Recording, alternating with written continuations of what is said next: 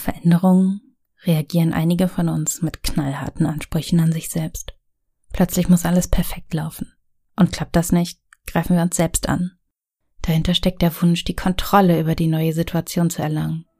Dieser Wunsch ist legitim, aber er kann uns in eine Spirale aus Ansprüchen und Selbstenttäuschung führen.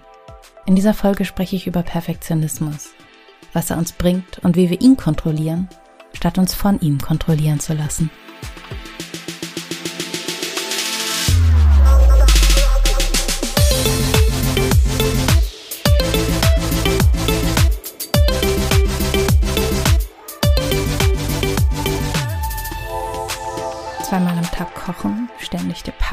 Hinterherräumen oder anderen Familienmitgliedern, in Zoom-Gesprächen gut aussehen und eine neue Sprache lernen und endlich das Marie Kondo-Projekt durchziehen und dreimal in der Woche laufen gehen und der Lockdown ist so verdammt anstrengend.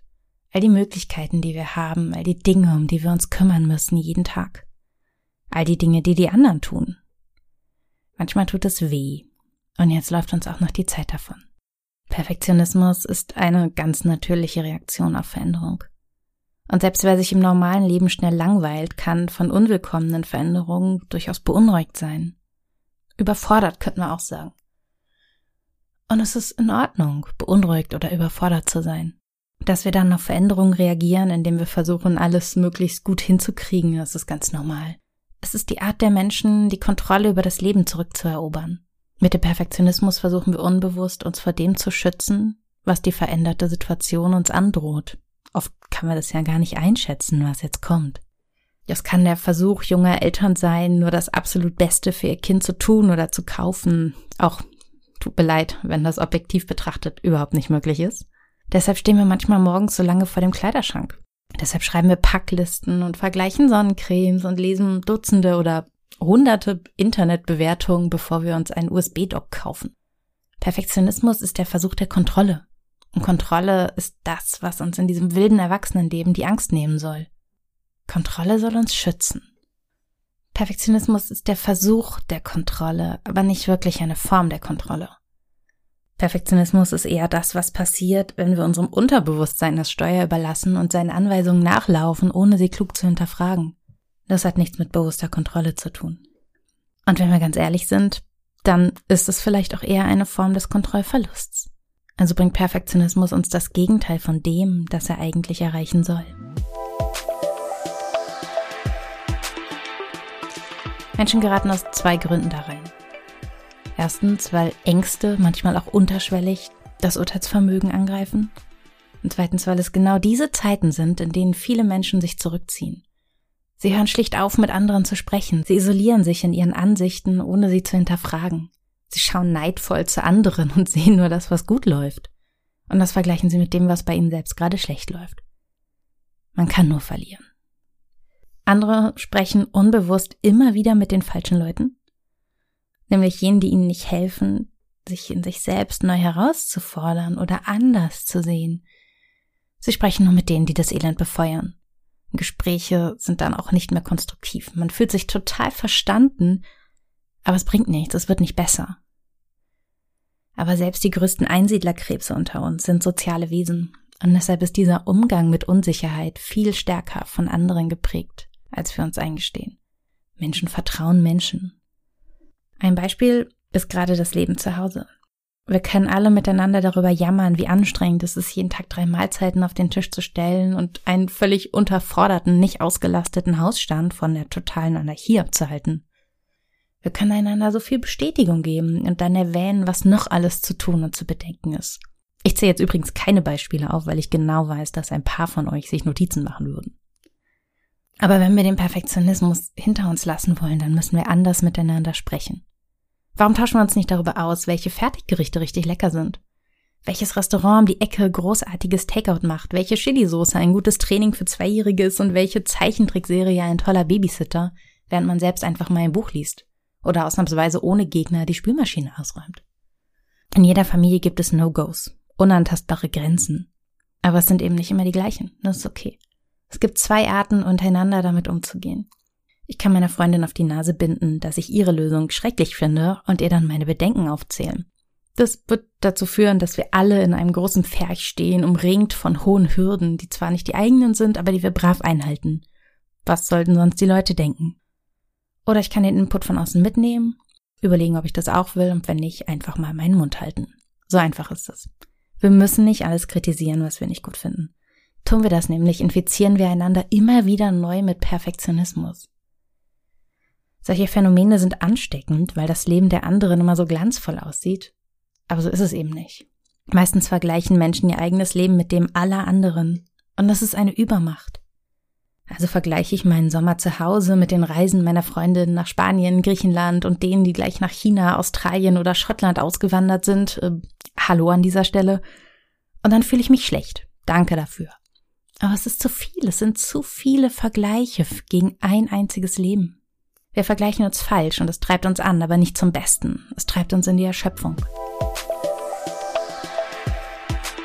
Mein Beispiel ist immer das Laufen gewesen. Wer meine Bücher gelesen hat, der weiß, dass ich mit dem Laufen eine Hassliebe pflege, schon sehr lange. Andere rauchen und hören auf und fangen wieder an. Ich laufe. Es ist, glaube ich, so ziemlich genau der gleiche Mechanismus. Und ich habe wieder angefangen. Einfach, weil meine Nachbarinnen und Nachbarn es auch tun. Das war schon vor einem Jahr und heute bin ich erstaunlich glücklich damit. Und ich habe mich sehr lange gefragt, warum es nicht so eskaliert ist wie früher. Damals habe ich mich total erschöpft, meine Knie überlastet und irgendwann schlief ich nicht mehr, weil das Übertraining mich völlig im Griff hatte. Und irgendwann führt es meistens zu Verletzungen, während ich versuchte, mich auf einen imaginären Wettkampf vorzubereiten, den ich dann doch nie schaffte. Und heute geht's mir gut damit. Das konnte nur funktionieren, weil ich beim Laufen keine Ansprüche mehr an mich habe. Ich bin weder schnell noch ausdauernd. Und ich bin anfangs höchstens zwei Kilometer gelaufen, sehr, sehr langsam. Und dann habe ich mich im Garten auf den Rücken gelegt. Mit dieser Abwesenheit von Ansprüchen bin ich ziemlich weit gekommen. Inzwischen laufe ich meistens etwa fünf Kilometer, zwar erstaunlich schnell, finde ich zumindest. Und ich glaube, das konnte nur klappen, weil es nie vorgesehen war. Bin in einigen Lebensbereichen strebsam, ich hänge mich rein, aber es kann halt nicht überall klappen. Und in diesem Randaspekt meines Lebens habe ich mir schlicht keine Bedingungen mehr gestellt. Ich habe mir nie eingeredet, dass ein Lauf nur gut ist, wenn ich schnell bin oder wenn ich im Park mindestens drei Runden schaffe. Und heute, fast ein Jahr später, laufe ich meistens vier oder fünf und es gibt immer noch Tage, da sind es nur zwei. Und dann gehe ich nach Hause und freue mich über meine zwei Runden. Und ich höre auf mit der Manöverkritik von früher. Kein beim nächsten Mal muss es besser werden. Beim nächsten Mal esse ich vorher weniger oder mehr oder anders oder was auch immer. An schlechten Tagen reicht mir heute die Erkenntnis, ich bin losgelaufen, es war blöd, aber hey, ich bin losgelaufen, sehr gut. Das ist es, was innere Freiheit für mich bedeutet. Ich habe mich selbst losgelassen und meine Ansprüche, die mich weder fitter noch glücklicher gemacht haben. Eine der Grundideen meines Buches über Selbstoptimierung war, dass wir oft das Richtige tun, aber aus den falschen Gründen. Bewegung, gute Ernährung, Lernen, das sind alles klassische Beispiele dafür. Das sind tolle Aktivitäten. Wir Menschen sind dafür gemacht, uns zu bewegen, gut zu essen, Neues zu lernen. Aber wir quälen uns damit, es perfekt zu machen. Und selbst über jeden neuen Plan zu perfektionieren und uns so abzusichern gegen das Leben an sich. Aber das ist der falsche Grund. Da wäre es sogar besser, Dinge ganz ohne Grund zu tun, wirklich. Wenn wir gegen den inneren Zwang zum Perfektionismus vorgehen wollen, dann tun wir das am besten alle gemeinsam. Freundschaft hilft, Zusammenhalt hilft, Solidarität oder einfach nur der kleinste gemeinsame Nenner. Die andere Person ist in der gleichen Lage wie ich. Und es ist für niemanden leicht. Es sind negative Grundstimmungen, die uns ja eigentlich erst dahin treiben, besser sein zu wollen. Wenigstens so gut wie alle anderen. Aber die Wahrheit ist doch, allen anderen tut das gerade auch weh. Das Leben ist halt anstrengend, gerade jetzt. Ein Effekt, den wir für unser Gefühl sehr gut nutzen können, ist der sogenannte Broken Window Effekt. Die Idee dahinter ist, dass niemand auf die Idee käme, einen Stein in ein Fenster zu werfen. Aber ist das Haus unbewohnt und irgendwer hat doch mal einen Stein reingeworfen, dann fällt es plötzlich leichter. Der Impuls ist da. Deshalb werfen Menschen eher Müll an den Straßenrand, wenn dort schon welcher liegt. Wir sind Herdentiere, wir tun, was andere vor uns getan haben. Steine werfen müssen wir nicht. Aber wieso tauschen wir uns nicht mal darüber aus, wie wir in belastenden Zeiten runterfahren? Wo geben wir nach? Wo lassen wir nach? Wird die Bettwäsche mal ein paar Wochen nicht gewaschen, der Fußboden im Badezimmer nicht gewischt. Es gibt so viele Dinge, die wir nicht gern zugeben, aber die Wahrheit ist doch, bei allen anderen läuft es gerade auch nicht besser. Und es fühlt sich auf Dauer nicht gut an, überall perfekt sein zu wollen. Perfektionismus bringt immer das Gleiche mit sich. Versagen. Tägliches Versagen vor den eigenen Ansprüchen. Oder tägliches Versagen vor Ansprüchen, die unser Gehirn einfach am Straßenrand aufgesammelt hat. Den Perfektionismus abzuschwören bedeutet auch nicht, alle eigenen Ansprüche fahren zu lassen. Damit würden wir uns selbst nur noch unglücklicher machen. Aber wer weg will vom eigenen Perfektionismus, der sollte sich einmal überlegen, was wirklich wichtig ist und was gerade nicht wichtig ist. Müssen die Handtücher Kante auf Kante im Regal liegen oder reicht es, wenn sie halbwegs stabil gestapelt sind? Muss das Arbeitszimmer perfekt aufgeräumt sein oder reicht es, wenn im Kamerabild kein Müll liegt?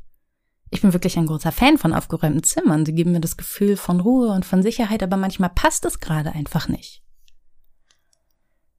Ja, das ist vielleicht der entscheidende Satz. Es passt gerade einfach nicht. Ich würde gern ein tolles Abendessen zaubern, aber es passt gerade nicht. Ich würde gern das Wohnzimmer aufräumen, bevor ich mit der Arbeit beginne, aber heute passt es nicht. Ich würde gern disziplinierter essen und zwei, drei Kilo abnehmen, aber es passt gerade nicht. Und das ist in Ordnung. Und das heißt auch nicht, dass es nie mehr passt. Passt nur jetzt nicht.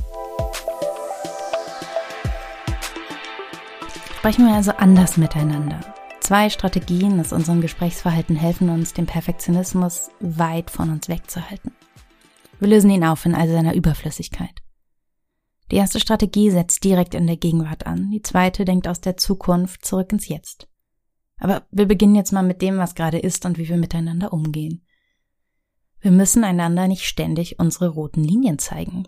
Es ist für mich vollkommen egal, liebe Anna, dass für dich das frische Essen mit viel buntem Gemüse Priorität hat. Ich respektiere das und ich bin ein bisschen neidisch, aber ich esse an ein oder zwei Tagen in der Woche ein Fertiggericht und ich feiere mich dafür, weil es Zeit spart und Energie spart. Erzähl du mir nichts über Nährstoffe und ich erzähl dir nichts über Wohnräume und Wohlbefinden. Dir kann es schließlich egal sein, dass ich aufräume und zum Stressabbau sogar ausmiste. Uns beiden kann es egal sein, dass Julias Kinder komplett zu Hause betreut werden und immer ein Elternteil für sie frei hat. Und die Leute da draußen, die schon wieder für Wettkämpfe trainieren, die sind nicht unser Problem. Es ist okay, jedem die eigenen Baustellen. Wir sollten mit den Ansprüchen anderer Leute umgehen, wie mit ihrem Kleidungsstil. Zur Kenntnis nehmen, als Inspiration in Erwägung ziehen und bei nicht gefallen einfach den Mund halten. Wenn meine Freundin einen Leopardenrock anzieht, dann frage ich mich keine Sekunde lang, ob ich auch einen brauche. Ich habe nichts gegen ihn und sie sieht total elegant darin aus, aber ich ziehe mein blaues Kleid an und ich bin zufrieden damit. Wenn wir diese Einstellung übertragen könnten auf all die Optimierungsprobleme, die wir uns selbst schaffen, wie viel besser ging es uns damit? Wie viel mehr innere Ruhe verspürten wir? Habt ihr schon mal nachts wach gelegen und überlegt, ob ihr jetzt weiße Stiefel braucht oder eine graue Jeans oder eine Jacke aus Lederimitat? Nein? Tja, ich habe mich gestern Abend sehr intensiv damit befasst, ob ich die Pflanzen im Winterquartier schon wieder gießen muss und ob der Frostmensch Schale im Garten sprengt und wer wann welches Bad putzt und ob ich für das Mittagessen von heute noch irgendwas aus der Gefriertruhe nehmen muss. In unseren Köpfen ist schon genug los. Wir müssen sie nicht auch noch mit den Anforderungen der anderen füllen, nur weil wir irgendwas gesehen haben, das wir selber noch nicht tun, aber tun könnten. Wir müssen nicht alles machen, was wir machen könnten. Die letzte Strategie gegen Perfektionismus, die ich für euch habe, ist die der erzählten Geschichten. Und auch sie hängt mit anderen Menschen zusammen. Stellt euch vor, ihr sprecht in drei, vier Jahren darüber, wie ihr durch diese intensive Zeit gekommen seid. Was werdet ihr erzählen? Was möchtet ihr erzählen? Und welche Geschichte ist überhaupt erzählenswert? Unsere Gehirne sind ziemlich gut darin, Negatives und Überflüssiges rauszufiltern. Können wir von etwas lernen, dann vergessen wir es so schnell nicht. Bestärkt es uns, das vergessen wir auch nicht. Genau, deshalb fassen Erwachsene so selten auf heiße Herdplatten. Aber lernen wir nichts daraus und stärkt uns eine Erfahrung auch nicht, dann sortiert unser Gehirn diesen Eindruck irgendwann aus. Und mit diesem Effekt können wir arbeiten. Also welche Geschichte wirst du in einigen Jahren wohl erzählen? Die, wie du dich jeden Tag gequält hast, damit alles perfekt und normal wirkte? Oder die, wie euch am Ende alles entlitten ist? Oder erzählst du die Geschichte, wie ihr auf dem Boden saßt, weil der Esstisch voll mit Schul- und Arbeitsunterlagen war und wie ihr dann leicht angebrannte, aber längst kalte Pizza gegessen habt und wie deinem Kind das Pizzastück mit dem Belag nach unten auf den Teppich gefallen ist und schau mal, da ist der Fleck sogar noch zu sehen. Das sind die Geschichten, die wir erzählen. Und die sich dann in der Rückschau vielleicht auch ziemlich gut anfühlen. Die Geschichten, an denen wir den Perfektionismus einmal haben sein lassen und unabhängig von ihm unseren Tag gelebt haben. Wir werden uns nicht dran erinnern, an die Wochen, in denen es dreimal am Tag perfektes Essen gab, an das frisch geschnittene Gemüse, an den sauberen Badezimmerfußboden. Daran wird sich niemand erinnern. Wir werden uns aber dran erinnern, wie wir am Herd standen und plötzlich die Beine ganz weich wurden, weil die emotionale Erschöpfung so groß war, dass der Körper am liebsten abgeschaltet hätte. Und das sollten wir auch abspeichern, denn diese Erfahrung werden wir im Leben noch brauchen. Wir sollten uns selbst nicht an diesen Punkt treiben. Perfektionismus ist ein Raubbau an der eigenen Seele, am Körper, am Wohlbefinden, am ganzen eigenen Leben. Wir versuchen die Kontrolle über eine bedrohliche Situation zu erlangen und machen damit alles noch schlimmer. Und das liegt daran, dass die Angst das Urteilsvermögen trübt. Ein bewussterer Umgang mit dem Menschen in unserem Leben kann das verbessern. Schau hin! Idealisiert das Leben der anderen nicht und übernehmt nicht die roten Linien anderer, wenn ihr schon mit euren eigenen beschäftigt seid. Haltet eure eigenen ein, wenn euch danach ist, oder freut euch drauf, wenn ihr das wieder könnt und akzeptiert, dass es auch manchmal gerade nicht geht. Und dass es okay ist. Und denkt dran, all die absurden Dinge von heute sind die guten Geschichten von morgen. Wenn ihr noch jemanden kennt, der oder die diese Podcast-Folge hören sollte, dann schickt sie doch einfach weiter. Ich würde mich sehr darüber freuen. Und zum Schluss sei gesagt, Perfektion gibt's nicht. Perfektionismus ist eine Falle, die wir uns auf der Flucht vor der Angst selbst stellen. Wir tappen hinein und wir fallen und es tut weh. Und wir haben das Ziel, ein gutes, selbstbestimmtes Leben, längst aus dem Blick verloren und hadern mit den Götzen, dessen Ideal wir nicht erreichen. Perfektionismus hält uns ab davon, gut zu leben. Vielleicht wirkt er wie ein Leuchtturm, aber dann sollten wir ihn auch richtig verstehen. Nicht als etwas, das wir ansteuern, sondern als etwas, das uns vor Klippen warnt, an denen wir sonst zerschellen würden.